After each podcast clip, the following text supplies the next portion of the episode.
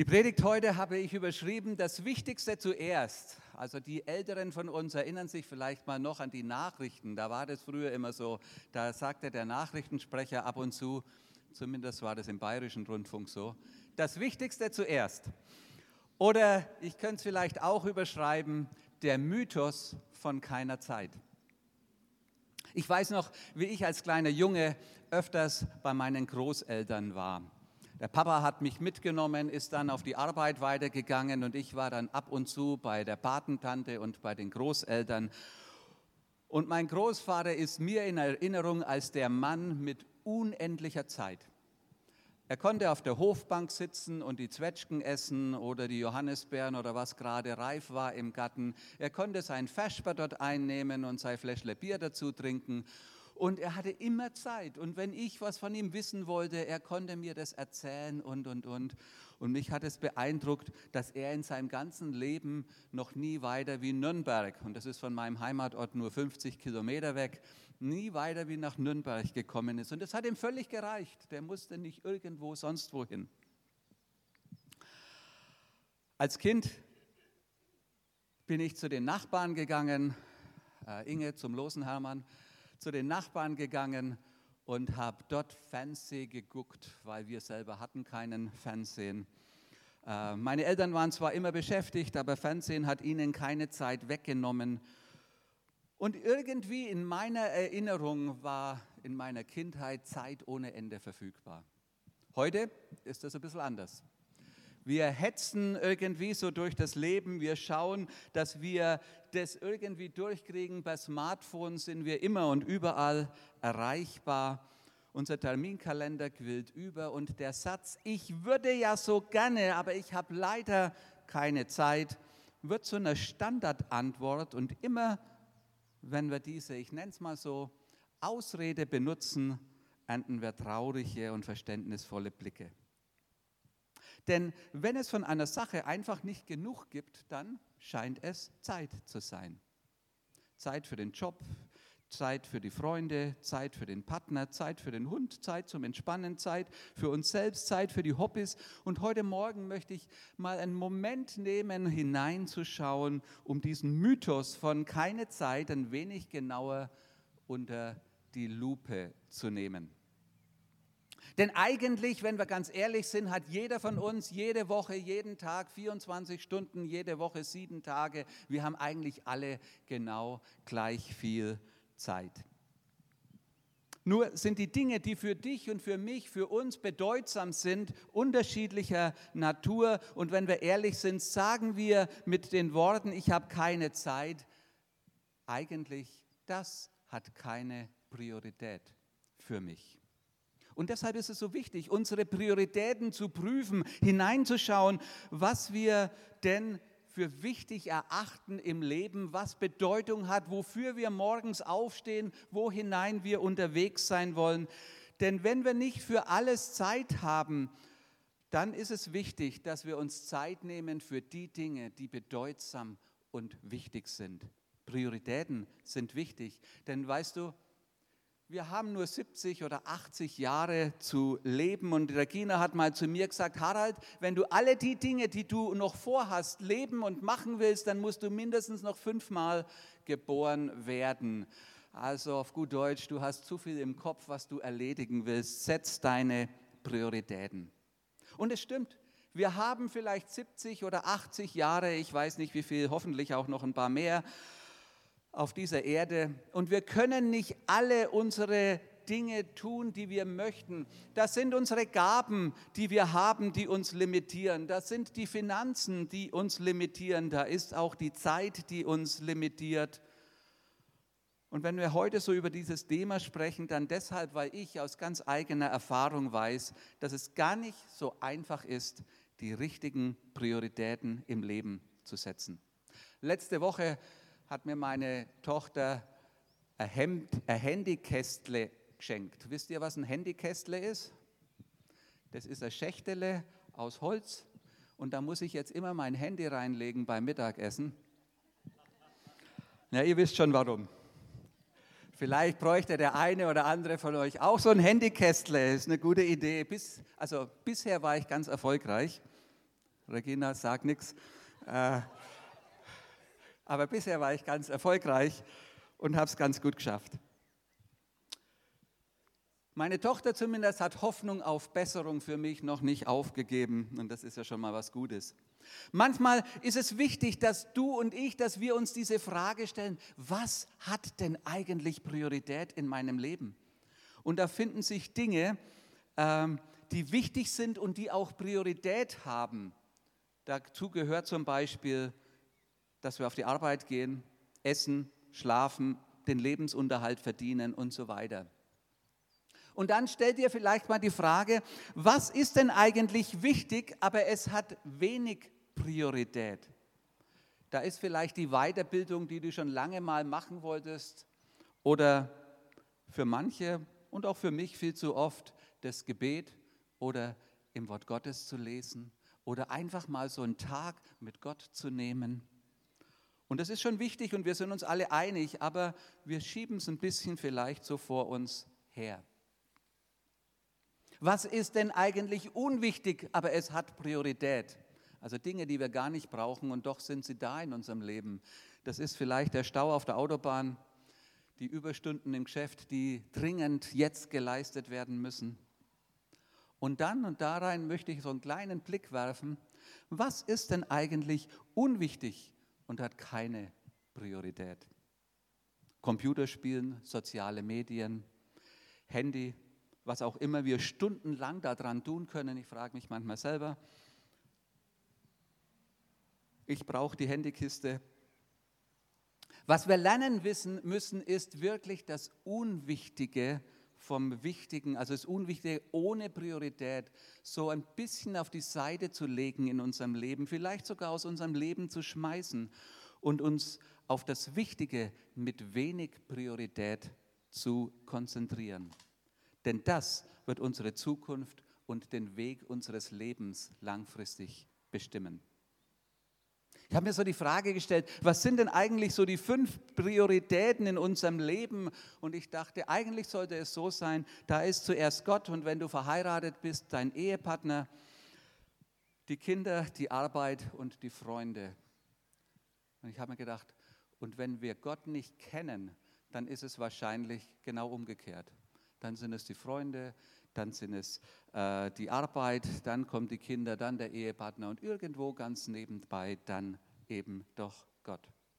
Weißt du, unser Leben ist so wie, und das ist heute Morgen meine PowerPoint, äh, ist so wie vielleicht dieser Glaskrug. Dieser Glaskrug, er ist limitiert. Ich weiß nicht, eineinhalb, zwei Liter gehen vielleicht, eineinhalb Liter gehen da vielleicht rein. limitiert wie unser Leben 70 oder 80 Entschuldigung, Jahre. Und die wichtigsten Prioritäten, ich würde sie mit diesen Steinen vergleichen wollen. Das ist Gott. Wisst ihr, in 50 Jahren spielt es überhaupt keine Rolle mehr, wie viel Erfolg du im Leben hattest. Da spielt es überhaupt keine Rolle mehr, ob du reich warst oder arm warst, denn in 50 Jahren sind diese Dinge völlige Nebensache.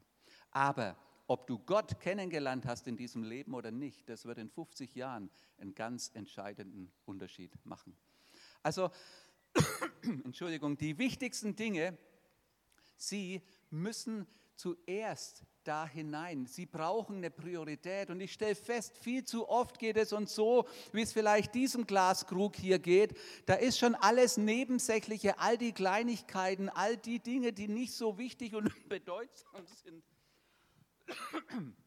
Entschuldigung, sind da drin. Und dann, dann ist der Krug schon voll und für die wichtigen Dinge, fahren heute schon Wasser, für die wichtigen Dinge ist kein Platz mehr. Und ich stelle fest, viele von uns füllen ihr Leben zuerst mit nicht so wichtigen Dingen, wie vielleicht dieser Kies oder dieser Sand, ich nenne den mal Händespielen. Und dann ist unser Leben voll und voll und voll und für das Eigentliche hat es keinen Platz mehr. Und dann habe ich festgestellt, wenn du die wichtigen Dinge reinnimmst, vielleicht dein Ehepartner, vielleicht ja deine Familie, vielleicht Dinge, die du sonst noch im Leben bewegen möchtest, die von Bedeutung sind, dann hat es auch noch Platz für nicht so Bedeutsames. Dann hat es vielleicht auch noch ein bisschen Platz für Handyspielen. Ihr wisst schon, wie das gehen sollte, mit einer Hand ein wenig schwierig.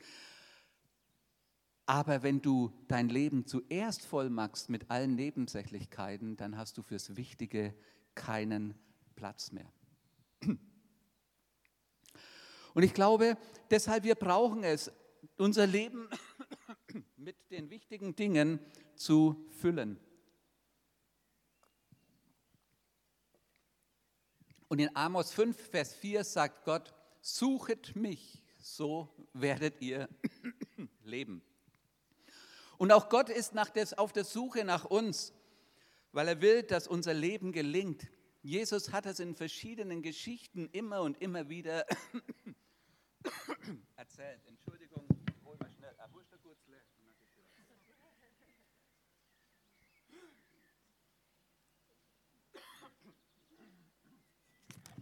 Keine Sorge, das ist kein Corona, da kratzt es nur im Hals. Äh, Jesus hat die Geschichte von dem verlorenen Schaf erzählt und hat gesagt, schau, Gott macht sich auf der Suche nach dir. Jesus hat die Geschichte von dem verlorenen Sohn erzählt und hat gesagt, schau, ich wünsche mir, dass du bei mir zu Hause sein kannst. Gott sagt, such mich und er sagt, ich suche auch dich. Und in der Vorbereitung auf diese Predigt bin ich auf die bekannten Verse in Matthäus 6 gestoßen, die mich einladen, meiner Gottesbeziehung im Leben erste Priorität zu geben, weil sie entscheidend ist, nicht nur für dieses Leben, sondern eben auch für die Ewigkeit. Wie definieren wir eigentlich Erfolg? Erfolg im Leben ist es, das zu sein, was Gott für dich möchte. Dass ich bin, ihm zu erlauben, meinen Charakter zu entwickeln, meine Prioritäten im Leben so zu ordnen, dass es zu seinen Prioritäten stimmig ist und passt, mein Leben auszurichten an ihm. Matthäus 6, Vers 33 zeigt uns Gottes Priorität zu unserem Leben. Dort lesen wir, macht das Reich Gottes zu eurem wichtigsten Anliegen, lebt in Gottes Gerechtigkeit und er, er wird euch all das andere, ich sage mal so, all die Nebensächlichkeiten, die ihr im Leben so braucht, auch noch dazu geben. Und in den zwei Versen vorher, da sagt uns Gott, dass er unsere Grundbedürfnisse, die Dinge, die wir oft so in den Vordergrund rücken, dass er sie im Blick hat und dass er sorgt. Er sagt, hört auf, euch Sorgen zu machen um euer Essen und Trinken oder um eure Kleidung. Warum wollt ihr leben wie Menschen, die Gott nicht kennen und diese Dinge so furchtbar wichtig nehmen? Euer himmlischer Vater kennt eure Bedürfnisse. In den letzten Wochen ist es mir in verschiedenen Begegnungen und Gesprächen immer und immer wieder begegnet, so die Sorge um die Zukunft. Wie wird wohl alles werden?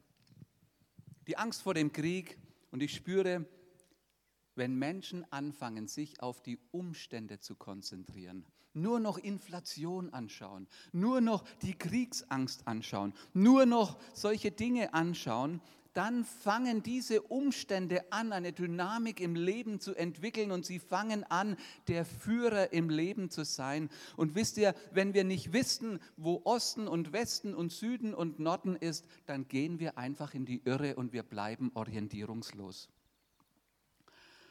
Und dann werden wir uns auch verlaufen. Und dann bin ich Menschen begegnet, die allen Grund hätten, am Leben zu verzweifeln, die aber wissen, wohin die Nadel am Kompass zeigt. Ich habe es schon öfters erzählt, aber eine unserer ukrainischen Flüchtlingsfrauen, sie hat mir erzählt, als sie ankam, einer der ersten Sätze war, äh, wir sind keine Flüchtlinge, wir sind Missionare.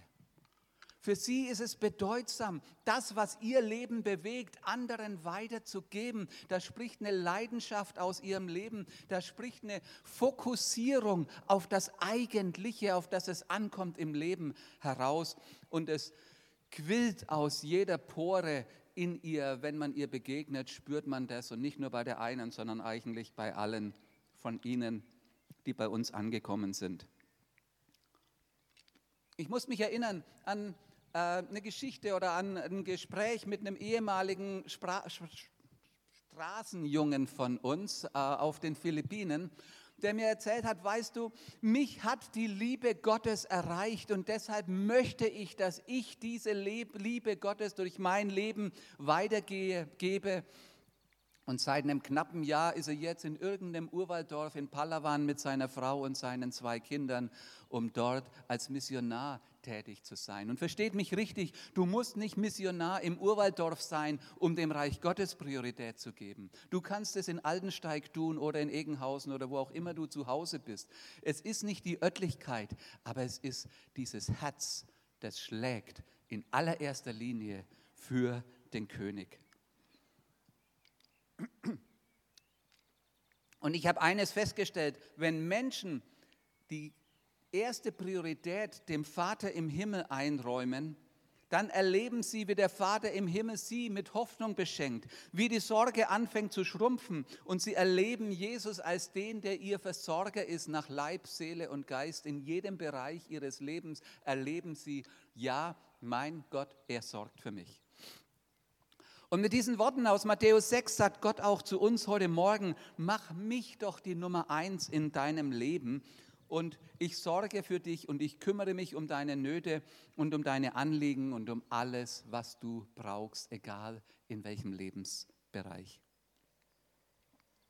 Woher weiß ich eigentlich, ob Gott die erste Priorität ist und ob ich ihm und seinem Reich die erste Priorität gebe? Und ich glaube, es sind zwei Fragen und meine Antwort darauf zeigt mir, wo ich stehe. Wo verbringe ich neben Arbeit und anderen festgelegten Dingen meine Zeit, meine Gedanken, meine Kraft, meine Energie? Was bewegt mich im Leben? Und es sind die Dinge, die unser Gott sind. Und das Zweite, wohin investiere ich meine Finanzen? Das wird Gott und dir sagen, wo du deine Prioritäten im Leben hast, was für dich bedeutsam ist, wofür du in der Früh aufstehst. Heute Morgen möchte ich uns ermutigen, so diesen Blick auf unsere Prioritäten zu legen und wo nötig auch zu justieren. Vielleicht brauchen wir, wie ich, so eine Handybox, um das Unwichtige ohne Priorität vom Wichtigen zu unterscheiden. Vielleicht eine neue Fokussierung darauf, worauf es wirklich ankommt. Vielleicht nur eine Justierung. Vielleicht sagst du, ja, Gott ist mir natürlich wichtig, aber irgendwie haben sich die Prioritäten von gewissen Umständen herleitend ein bisschen verschoben und es braucht einfach wieder so eine Justierung. Lasst uns Menschen sein, die dem Plan Gottes, der Perspektive Gottes in unserem Leben Priorität geben. Lasst uns Menschen sein, die aktiv Gottes Gegenwart suchen und ihm Raum geben, der König in unserem Leben auch wirklich zu sein. Und ich weiß, durch die ganze Menschheitsgeschichte hindurch finden wir es wieder und wieder, dass die Priorität, die Menschen Gott in ihrem Leben geben, echt umkämpft ist. Das ist nicht eine Erscheinung unserer Generation. Du schaust zurück ins Alte Testament und du siehst, wie das, wie das Volk Gottes hin und her gehinkt hat. Auf beiden Seiten hat der Elia gesagt. Warum? Weil sie Gott nicht die Priorität geben konnten, die ihm gehört hätte. Und dann gab es eine Zeit, in der Salomon den, dem Herrn einen Tempel gebaut hat, einen Ort der Anbetung, einen Ort, für in dem, der für die Gegenwart Gottes stand. Doch heute wie damals gab es immer wieder Zeiten, in denen Gott zur Nebensache wurde. Und dann kam eine solche Zeit, wo Nebukadnezar den Tempel zerstört hat und das Volk in die Gefangenschaft ging. Und dann kam eine Prophetie, dass dieser Tempel wieder aufgebaut werden würde. Und warum ist diese Prophetie so wichtig und so bedeutsam gewesen? Wisst ihr, weil der Tempel, er ist ein Bild für die Gegenwart Gottes. Der Tempel ist ein Ausdruck des geistlichen Lebens für das jüdische Volk gewesen. Und deshalb war dieser Tempel auch so absolut bedeutsam und wichtig. Und dann dann lesen wir hinein in das Buch Haggai und da möchte ich jetzt so einige Verse mit uns anschauen. Das heißt es im Auftrag des Herrn in Haggai 1, Vers 2 und 3, im Auftrag des Herrn sollte Haggai verkündigen, so spricht der Herr, der allmächtige Gott, dieses Volk behauptet, die Zeit ist noch nicht gekommen, den Tempel des Herrn wieder aufzubauen. Ist es nicht so menschlich? Wenn wir etwas nicht tun wollen, haben wir tausend Entschuldigungen, es nicht zu tun. Und wenn wir etwas tun wollen, haben wir tausend Gründe, warum es jetzt nötig ist, dass es getan werden muss. In diesen Versen aus dem Buch Haggai hatte Gott ähm, und sein Tempel keine Priorität. Der Mythos von keine Zeit, er ist eine schlechte Entschuldigung und er zeigt nur, wo damals die Prioritäten von dem Volk Israel gestanden sind. Und durch Haggai redet Gott dann in Vers 4 weiter zu seinem Volk. Aber warum ist es für euch selbst an der Zeit, in Häusern mit getäfelten Wänden zu wohnen, während mein Haus noch in Trümmern liegt? Getäfelte Häuser, ich glaube, sie sind ein Bild für Luxus. Gott ist nicht gegen Wohlstand, versteht mich richtig, aber er stellt dem Volk und damit auch uns so diese Frage, dreht sich dein Leben in erster Linie um dich? Und bin ich in deinem Leben zur Nebensache oder Priorität Nummer vier oder fünf geworden? Und in Vers 5 hören wir dann einen Weckruf Gottes an sein Volk und auch an uns. Dort heißt es, ich, der Herr, der allmächtige Gott, fordere euch auf. Denkt doch einmal darüber nach, wie es euch geht. Es ist, als würde Gott wachrütteln, als würde Gott sagen, wach doch auf, denk doch über deine Wege nach, vergleiche doch mal deine Wege mit der Realität des Lebens. Und dann hält er ihnen im nächsten Vers buchstäblich einen Spiegel vor. Ihr habt viel Saat ausgesät, aber wenig geerntet. Ihr esst und werdet nicht satt. Ihr trinkt und bleibt durstig. Was ihr anzieht, wärmt euch nicht und das sauer verdiente Geld rinnt euch nur so durch die Finger. Lass mich es vielleicht mit heutigen Worten versuchen zu sagen. Harald Rauch Übersetzung in ganz kurzer Form. Ihr rennt allem Möglichen nach, ihr haltet euch Tag und Nacht beschäftigt, aber ihr seid doch einsam. Ihr habt tausend Freunde in den sozialen Medien, aber wenn ihr jemanden braucht, ist keiner da. Ihr habt Geld, aber innerlich seid ihr leer. Und ich glaube, Damals wie heute kämpfen wir den gleichen Kampf. Und Gott sagt hier, denkt über euer Leben nach. Darum sage ich, der Herr, der allmächtige Gott, begreift doch endlich, warum es euch so ergeht. Und ich denke, in unserer schnellen Zeit sind wir schnell dabei, den Schuldigen für unsere Probleme beim anderen zu finden. Wir denken, dass der Grund für die Probleme und unsere Missstände vielleicht beim Ehepartner, den Eltern, den Kindern, dem Chef, dem Nachbarn oder am Ende vielleicht auch bei Gott liegt. Aber in diesen Versen werden wir aufgefordert, so unser eigenes Herz zu prüfen. Ich habe für mein Leben entdeckt, dass Intimität mit Gott und Gehorsam zusammengehören wie der linke und der rechte Schuh. Und manchmal habe ich mich gewundert, warum laufe ich eigentlich nur mit einem Schuh an den Füßen rum? Unser geistliches Leben, es hat Einblick, äh, Einfluss auf alle Lebensbereiche. Erlauben wir Gott, auf unsere tagtäglichen Entscheidungen Einfluss zu nehmen. David hat Gott so sein Herz hingehalten im Psalm 139 und er hat gesagt, erforsche mein Herz und prüfe, wie ich es meine und sieh, ob ich auf gutem Wege oder auf ewigem Wege bin, auf bösem Wege bin und leide mich auf ewigem Wege. Immer wieder entdecke ich, dass wir es manchmal viel zu kompliziert machen, das Reden Gottes verstehen zu wollen. Und wir verstehen ihn oft nicht, weil wir denken, er redet kompliziert zu uns. Dabei ist es so einfach. Liebe deinen Nächsten wie dich selbst. Ich bin seit über 40 Jahren mit Gott unterwegs und ich übe immer noch an dieser Aufgabe. Segnet, die euch fluchen. Und ich hoffe, dass du in dem Thema schon ein bisschen weiter bist wie ich. Aber eines habe ich festgestellt. Je mehr ich lerne, mich selber zur Nummer eins zu machen, sondern Gott die Nummer eins in meinem Leben sein zu lassen, desto leichter wird es, diesem simplen Reden Gottes in meinem Leben Raum zu geben. Wir werden immer auf den Wegen Gottes sein, wenn wir die Dinge befolgen, die Gott zu uns geredet hat. Vielleicht hat er dich ermutigt, deinem Ehepartner mit Respekt zu begegnen, deinem Nachbarn zu vergeben, sich, wo sich simple Wahrheiten Gottes in unserem Leben verwurzeln, werden wir ganz automatisch beginnen, dem, Raum Gottes, äh, dem Reich Gottes Priorität in unserem Leben zu geben. Der Hauskreis, die persönliche Bibellese, vielleicht auch der Gottesdienst werden für uns immer dann langweilig, wenn Gott aufhört, zu uns zu reden. Und wann hört Gott auf, zu uns zu reden? Ich glaube, es ist immer dann, wenn wir seinem Reden keine Bedeutung in unserem Leben geben. Das nicht leben, was er zu uns schon geredet hat. Vielleicht spüren wir diese innere Leere oder wir sagen mit Frank Sinatra, I want it my way. Ich will es auf meine Art haben.